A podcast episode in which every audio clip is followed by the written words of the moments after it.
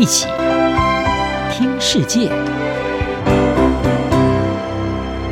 欢迎来到一起听世界，请听一下中央广播电台的国际专题报道。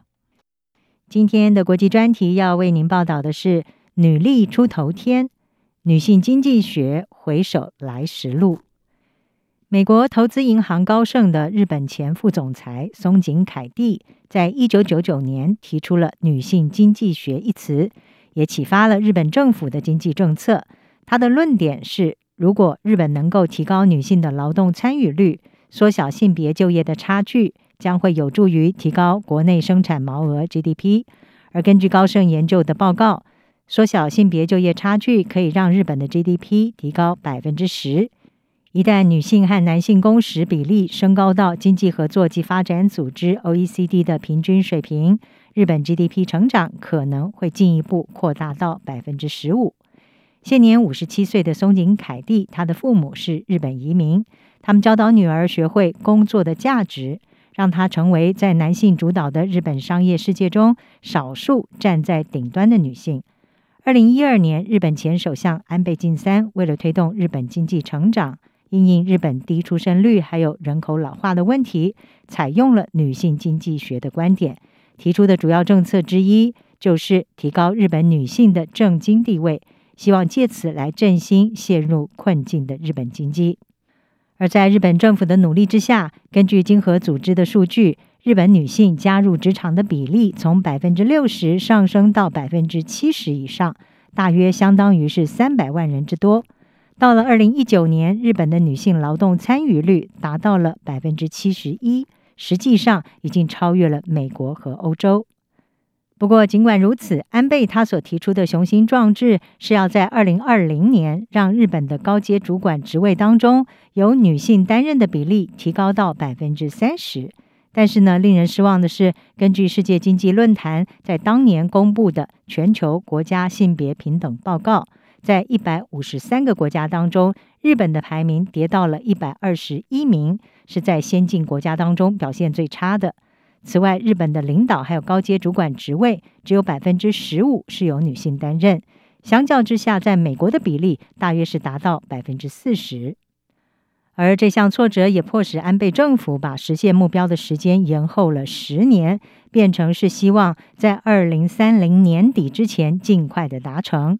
随着 COVID-19 疫情冲击各行各业，提高女性在职场地位的努力也再度的遭到了挑战。这是因为许多日本女性从事不稳定的兼职，其中许多是在零售、酒店、旅游，还有其他面向人群的行业。而这些工作大部分是属于非正规、薪水比较低、福利比较少、工作保障也很少的工作。这使得女性在 COVID-19 的影响之下，可以说是首当其冲。事实上，疫情对女性就业的冲击，并不只影响到日本。美国华盛顿大学今年在《刺罗针医学期刊》上公布了一项研究，是针对全球一百九十三个国家的数据进行分析。他们发现，在这场大流行的前十八个月，全球各地的女性要比男性更容易通报失业。管理顾问公司麦肯锡他们的研究也指出，女性占全球劳动力的百分之三十九，但是整体失业人口却有百分之五十四是女性。美国在疫情期间所失去的一千万个工作当中，就有半数以上是女性，有数百万的女性也因此退出了劳动市场。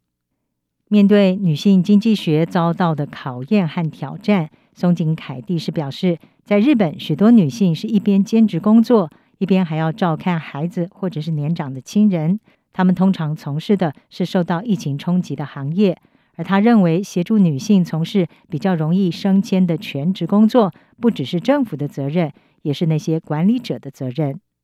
尽管自从一九九九年以来，日本的女性劳动参与率已经上升到超过美国和欧洲的创纪录水平，而且持续改进的经济效益可能相当可观，但是松井凯蒂他是表示，世界第三大经济体的日本必须要更努力地发掘没有被利用的人才，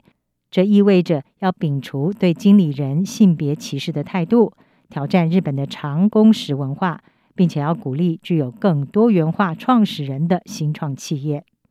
松井凯蒂说：“试图去改变一个既定组织的思维和行径，并非不可能。但是呢，这要花上漫长的时间，不像新创企业能够更为灵活。他自己就碰到过许多女性在升迁之路被置之不理的案例，理由只是因为他们才刚结婚，公司的管理阶层不想在他们可能会请产假的这件事上冒险。在提出了女性经济学超过二十个年头，并且经过日本政府实际政策的考验之后，松井凯蒂认为，他的论点之所以能够打动官方，是因为他提供了一种性别平等会带来好处的新视角。而随着日本快速成长的高龄人口，造成工作力缩减，管理者必须要改变歧视的眼光，调整心态，考量企业的有序生存，并且提高国家的经济战力。在这当中，一位管理者能够做的最快速的事，就是试着去挖掘眼前的人才，不论他们的性别为何。以上专题由吴宁康编撰，海清清播报。谢谢您的收听。